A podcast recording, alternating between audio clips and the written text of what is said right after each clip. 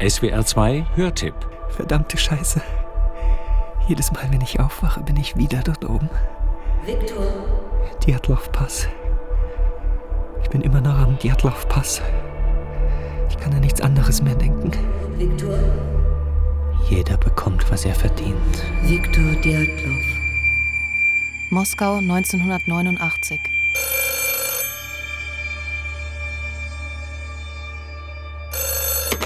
Ja, Ich bin's, Katja. Katja? Weißt du, wie spät es ist? Für dich ist es immer zu früh. Pack deine Sachen, Viktor. Nimm lange Unterwäsche und dicke Socken mit. Nicht, dass dir der Schwanz abfriert. Im Ural ist es kalt um diese Jahreszeit. Mein Schwanz.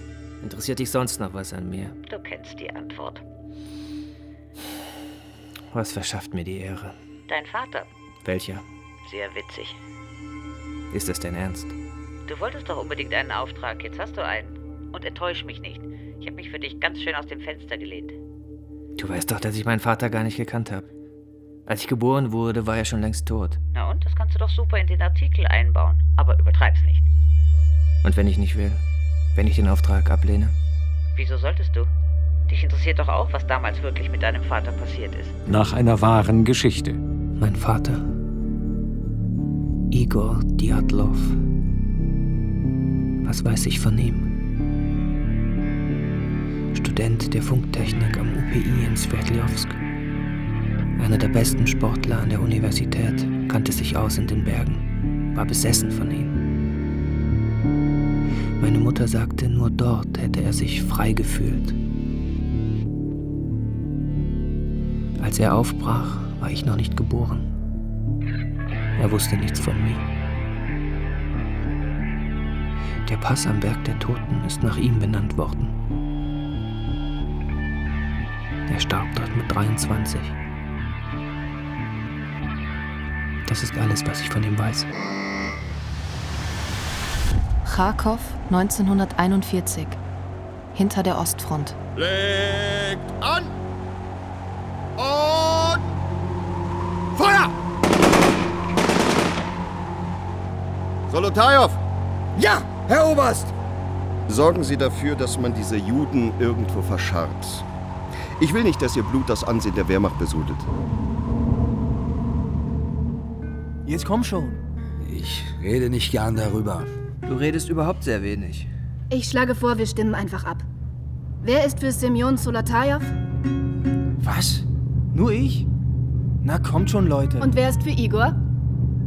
Dann ist die Sache entschieden. Igor, nimmst du an? Habe ich eine Wahl? Moskau 1989. Mann, Katja, was interessiert dich überhaupt an dieser alten Geschichte? Auch stell dich nicht dumm.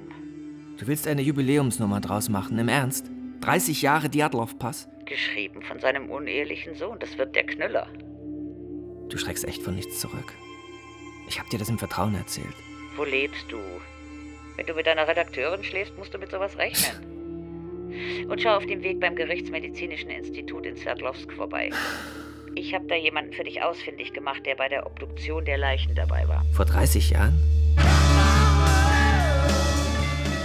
30 Jahre. Jeder bekommt, was er verdient.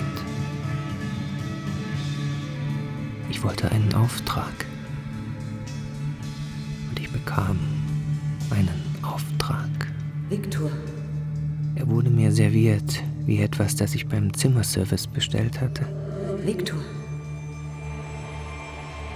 Und als es zu Ende war, wollte ich nie wieder einen. Viktor Diatlov.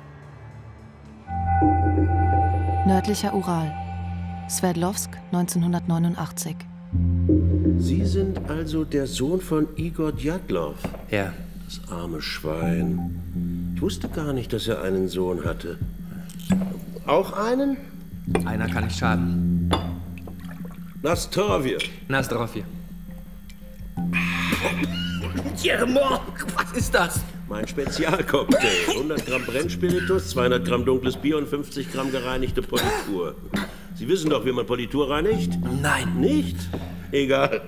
Sehen Sie den armen Teufel dort auf dem Tisch? Zwölf Messerstiche. Zwölf. Was haben die ganzen Tätowierungen zu bedeuten? Die Kathedrale. Sieben Türme. Jeder Turm steht für eine Inhaftierung. Er hat siebenmal gesessen. Und das Messer, das sich von innen durch die Brust bohrt? Das Zeichen für Mörder. Und die Sterne auf den Schultern sagen uns, dass er ziemlich hoch in der Rangordnung gestanden hat. Ein Boss. Russische Mafia? Schlimmer. Ein Kind des Gulag. Ein Dieb im Gesetz. Im Vergleich zu denen ist die Mafia ein Kirchenchor. Zuerst dachten wir, er ist einem internen Machtkampf zum Opfer gefallen. Aber er hat sich das Messer selbst reingerammt. Zwölfmal. Können Sie sich das vorstellen? Weshalb macht jemand sowas? Keinen Sprit mehr. Er ist verrückt geworden. Dieser verfluchte Gorbatschow und seine Anti-Alkohol-Kampagne. Der Teufel soll ihn holen. Und was ist mit Ihrer Tätowierung? Was? Das brennende Herz auf Ihrem Hals. Ach, das. Ein Souvenir aus meiner Militärzeit. Aber Sie sind nicht gekommen, um mit mir über Tätowierungen zu sprechen, oder? Sie wissen, warum ich hier bin. Offiziell sind sie alle erfroren, mehr oder weniger. Die Obduktion hat übrigens genau in diesem Raum stattgefunden. Nördlicher Ural, Sverdlovsk, 1959. Fehlen beide Augäpfel? Genossin Dankor, Sie sind ja ganz grün im Gesicht. Ist Ihnen schlecht? Nein, nein, es geht schon. Was kann sie so zugerichtet haben? Ein Bär? Sehen Sie irgendwelche Bissspuren? Die Spuren von Clown? Da ist nichts.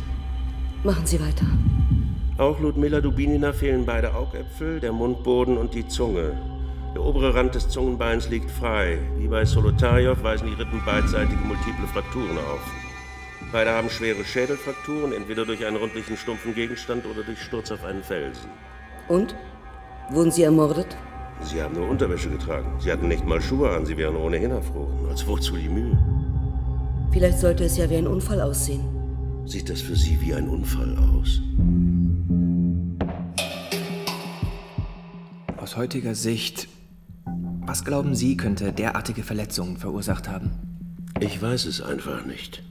Selbst in Afghanistan habe ich so etwas nicht gesehen. Und weder wir noch die Mujahedin waren sonderlich zimperlich. Der Staatsanwalt, der die Untersuchung geleitet hat. Liev Ivanov. Liev Ivanov, richtig. Sie haben doch damals mit ihm zusammengearbeitet. Wissen Sie zufällig, wo ich ihn finden kann? Kurz nachdem der Fall geschlossen wurde, hat er gekündigt und eine Arbeit als Tankstellenwärter in Vijay angenommen. Eine kleine Siedlung nicht weit vom Diatlov-Pass entfernt. Die Sache hat ihm wohl keine Ruhe gelassen. Soweit ich weiß, ist er immer noch dort. Sie meinen, er arbeitet immer noch an dem Fall? Seit 30 Jahren? Tagebuchaufzeichnungen der Diatlov-Gruppe, 1959. Es ist der letzte Tag der Vorbereitung. Morgen geht's mit dem Zug nach Ifdiel und dann weiter mit dem Bus nach Vijay. Alles ist ziemlich hektisch. Und natürlich habe ich zu Hause meinen Pullover vergessen. Die Jungs haben geschworen, während der Wanderung nicht zu rauchen. Ich frage mich, wie sie das schaffen wollen. Ohne Zigaretten? Natürlich haben wir das Salz vergessen. Drei Kilogramm. Igor, wo bist du? wo ist Doroschenko? Meine Gitarre. Wo ist mein Messer? Ah, wo ist der Wodka? Und nun sind wir im Zug und singen. All die Lieder, die wir kennen. Und auch ein paar neue, die uns Semyon beigebracht hat. Nördlicher Ural. Vishai, 1989. Diev, du wirst nicht glauben, wer bei mir aufgetaucht ist. Jetzt sag bloß der Bruder von Solotarjow. Schlimmer.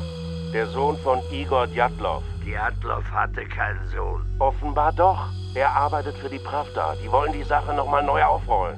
Glaubst du, er weiß was? Das sollten wir herausfinden. Deshalb habe ich ihn zu dir geschickt.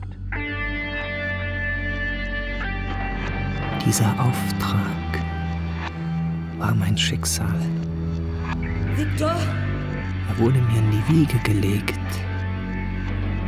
und sollte mich zum schrecklichsten Ort der Welt führen. Victor! Nur wusste ich das noch nicht. Das ist mein Traum. Mein Albtraum. Das Djatlov-Massaker. Hörspielserie von Robert Weber. Nach einem wahren Fall. ab 8. März exklusiv in der ARD Audiothek und ab 22. März auch im Podcast SWR2 Hörspiel auf swr2.de und in der SWR2 App. SWR 2 Kultur neu entdecken.